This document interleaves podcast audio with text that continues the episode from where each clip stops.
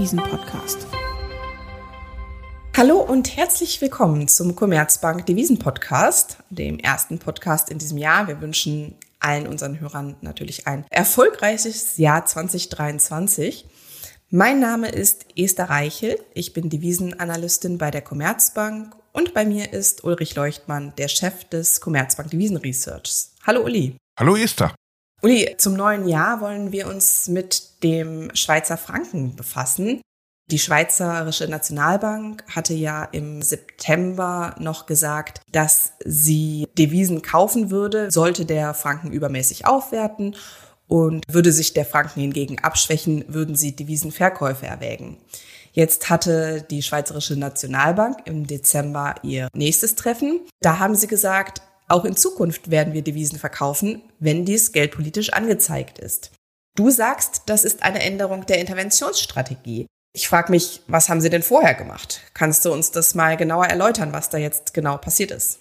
Naja, also ich sage halt, das ist eine Änderung der Interventionsstrategie, weil jetzt sozusagen der Auslöser für Interventionen ein anderer ist. Ja, bisher war es so, dass die SNB ja gesagt hat, wir wollen eine Abschwächung des Franken verhindern. Das heißt, jede Bewegung von, sagen wir, Euro-Franken nach oben hätte sie mittels Intervention verhindern müssen. Und wir wissen ja auch, sie hat interveniert, also von daher, sie hat ja auch was gemacht. Nach meinem Dafürhalten mit mäßigem Erfolg, weil wir hatten natürlich auch schon Phasen, in denen der Franken sich tatsächlich abgeschwächt hat. Also etwas passiert ist, was sie eigentlich mittels Intervention verhindern wollten, aber immerhin, sie war aktiv. Und der Auslöser war, zumindest wenn man diese Strategie wörtlich nimmt, jedes Mal, dass der Franken sich halt abgeschwächt hat oder das Druck bestand, dass der Franken sich abschwächt.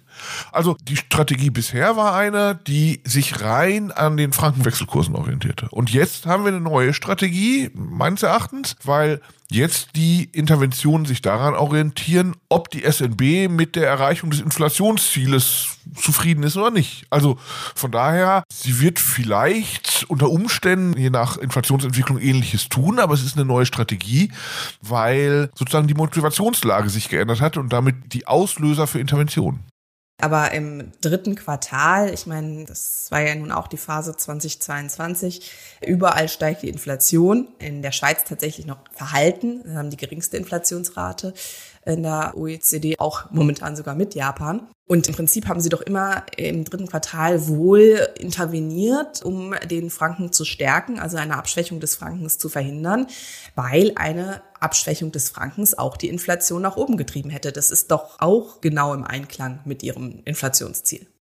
Ja, aber nach der neuen Interventionsstrategie kann sie ja durchaus eine Abschwächung des Franken zulassen, ohne ihre Strategie zu verletzen, wenn sie mit der Inflationsentwicklung zufrieden ist. Ja, also nach der alten Strategie hätte sie auf jeden Fall, wenn der Franken sich abschwächt, intervenieren müssen. Wir wissen jetzt nicht, ob sie das im vierten Quartal auch noch durchgehalten hat, bis sie das dann im Dezember offiziell beendet hat, diese Strategie. Auf jeden Fall kann sie jetzt, wenn die Inflation deutlich fällt oder auf einem niedrigen Niveau ist oder nicht mehr droht zu steigen. Also wenn sie auf der Inflationsseite zufrieden ist, durchaus eine Frankenabschwächung zulassen, was sie, wenn man die alte Strategie wörtlich genommen hat, im dritten Quartal spricht ja auch alles dafür, dass sie danach gehandelt hat, was sie damals nicht hätte zulassen können. Gut, das ist ja aber auch angebracht. Wir haben jetzt kürzlich wieder Inflationszahlen bekommen für Dezember. Die Inflationsrate in der Schweiz lag bei 2,8 Prozent, die Kerninflation bei 2 Prozent. Damit eigentlich schon im Ziel. Die SNB strebt ja an, die Inflation so zwischen 0 und 2 Prozent zu halten. Und klar muss man bei der Inflationsrate immer ein bisschen aufpassen, weil da Basiseffekte und Einmaleffekte eine Rolle spielen. Aber wenn ich mir den unterliegenden Inflationstrend anschaue, dann befindet sich die Schweiz momentan auf Ziel. Man muss das immer ein bisschen mit Vorsicht sehen, weil im Januar wohl nochmal die administrierten Preise, gerade Elektrizität, aufgeschlagen werden, was dann ja aber auch wieder erstmal ein Einmaleffekt ist. Aber der unterliegende Inflationsdruck, mit dem müsste die Schweizerische Nationalbank eigentlich zufrieden sein, oder nicht? Ja, genau. Und vor allem, es kommt ja nicht nur aufs Niveau der Inflation an, sondern es kommt auch ein bisschen auf die Dynamik an. Und natürlich kann man jetzt auch verstehen, dass die SNB nervös wurde, als die Inflation so deutlich gestiegen ist im letzten Jahr weil sie natürlich sich überlegen musste, wie weit führt das denn, wenn wir unsere Geldpolitik nicht deutlich straffen. Und jetzt sind wir je nach Schätzung vielleicht jetzt schon mehr oder weniger im Zielbereich, vielleicht sogar schon gut im Zielbereich. Das werden wir sehen, aber auf jeden Fall kommen wir ja von oben mit der Inflation. Also von daher ist diese Dynamik ja gebrochen. Und deshalb glaube ich auch schon, da gebe ich dir recht, das sehe ich genauso, die SNB dürfte eigentlich entspannter sein, ne? Jetzt muss ich mal fragen, wie siehst du es denn? Also im Prinzip ist doch der Wechselkurs für die Schweizerische Nationalbank jetzt noch stärker dann ein klares Instrument zur Zielerreichung. Gleichzeitig hat sie noch den Zins. Wie siehst du diese beiden Instrumente? Dominiert jetzt dann zukünftig die Wechselkurssteuerung das Zinsinstrument? Wie ist das zu sehen, dass die SNB da zwei Instrumente hat? Wie kann sie da agieren? Also wenn man sich anhört, was Herr Jordan bei der letzten Pressekonferenz der SMB gesagt hat, dann wird man, glaube ich, schon den Eindruck nicht los, dass er klar machen wollte, dass der Zins eigentlich das dominierende Instrument ist. Und dem kann man jetzt glauben oder nicht, aber ich glaube, inhaltlich spricht dafür natürlich auch einiges. Schau mal, das ist ja nicht so leicht für die SNB, den Wechselkurs zu steuern. Also in der Historie gab es ja da schon furchtbare Fehlschläge und Dramen bei der Geschichte dessen, wie die SNB die Wechselkurse steuern wollte, des Franken mal in die eine oder in die andere Richtung. Ist das mal schiefgegangen? Und im Grunde war ja auch das, was wir im vierten Quartal dann gesehen haben, dass sich der Franken moderat, aber doch immerhin abschwächte, was ja eigentlich nach dem, was sie zu der Zeit noch offiziell als Strategie hatte, hätte verhindert werden sollen. Auch da war sie nicht sehr erfolgreich. Also ich glaube, es ist halt nicht so leicht, eine Wechselkurssteuerung für eine Zentralbank, auch für die SNB nicht. Und deshalb glaube ich da dem, was Herr Jordan sagt, in dem Sinne, dass die SNB es vielleicht als erfolgversprechender ansehen dürfte, wenn sie hauptsächlich sozusagen die tägliche Geldpolitik mehr über den Zins macht als über die Wechselkurssteuerung. Gut, und wenn man jetzt davon ausgeht, dass sich die Inflationsentwicklung doch auf einem zufriedenstellenden Zielkurs befindet, dann bedeutet das natürlich, dass die SNB aufpassen muss, dass sich einerseits der Wechselkurs nicht zu stark in die eine oder andere Richtung bewegt, weil das natürlich dann Auswirkungen auf die Inflationsentwicklung hätte. Das impliziert ja auch, dadurch, dass wir ja durchaus noch weitere signifikante Zinserhöhungen der EZB erwarten, dass auch die SNB nochmal nachlegen muss, um halt zu verhindern, dass die Zinsdifferenz zum Euroraum zu groß wird. Oder?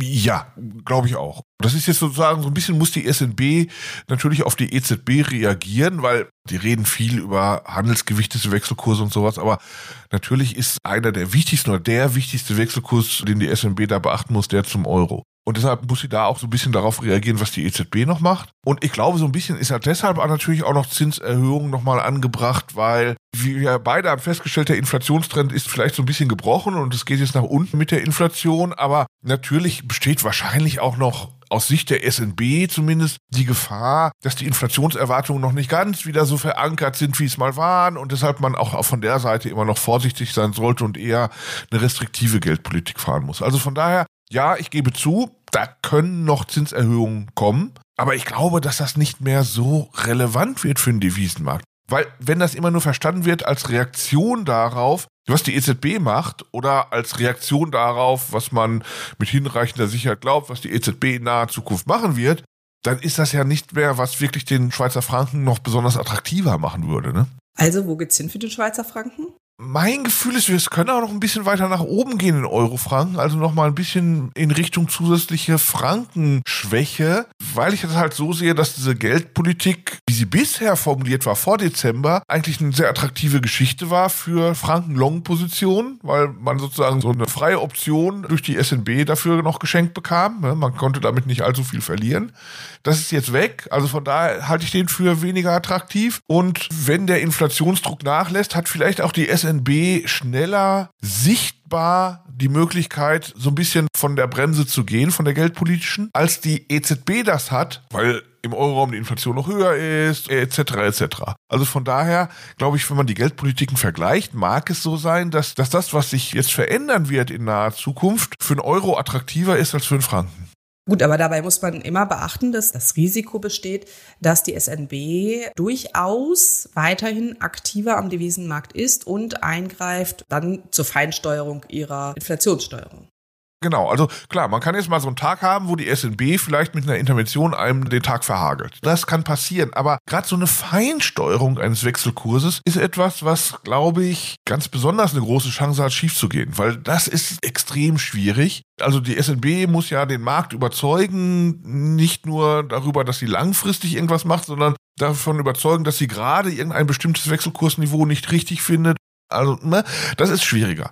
Und deshalb glaube ich, dass selbst wenn sie das versucht, das nicht jeden Tag, aber so auf mittlere Frist nicht dazu führt, dass man mit einer franken Short-Position vielleicht so schlecht bedient ist. Da kann es mal einen Tag geben, wo die SNB einem das verhagelt, aber auf lange Frist glaube ich eher nicht, dass das ein starkes Argument gegen solche Short-Positionen in Franken ist. Also während wir ab Sommer und nochmal im September bestätigt das so verstanden haben, dass die Interventionspolitik der Schweizerischen Nationalbank eine Verzerrung in Richtung eines stärkeren Frankens mit sich bringt, ist diese Erkenntnis jetzt eigentlich im Dezember verloren gegangen und ja, es ist eigentlich unsicherer, in welche Richtung die Schweizerische Nationalbank dann in diesem Jahr genau intervenieren wird. Ja, also es kann durchaus in beide Richtungen gehen. Verstehe ich das richtig? Ja, wobei ich glaube, dass es also, was es wäre natürlich jetzt kommunikativ schwierig, wenn sie jetzt plötzlich in die andere Richtung intervenieren würde. Ne? Und also jetzt plötzlich zu sagen, oh, wir wollen jetzt aber auch den Franken bewusst durch Interventionen abschwächen, ich glaube, dieses Risiko ist schon sehr gering. Und zwar, weil dann ja boah, also dann wäre die Markterwartung ja plötzlich wieder ganz andere. Und dann hätten wir vielleicht die Gefahr, dass der Franken sich zu sehr abschwächt. Also das glaube ich ehrlich gesagt nicht, dass das passiert, es sei denn, wir sehen massive Frankenstärke, was aber wie gesagt nicht meiner Erwartung entspricht. Also wenn das dramatisch würde, klar, dann würde sie intervenieren, aber dafür spricht wenig meines Erachtens und deshalb glaube ich, dass auf der Seite man relativ sicher ist vor Interventionen. Mein Argument nur, warum man die Intervention auf der anderen Seite nicht fürchten sollte, ist, weil sie mittelfristig wahrscheinlich nicht funktionieren würden.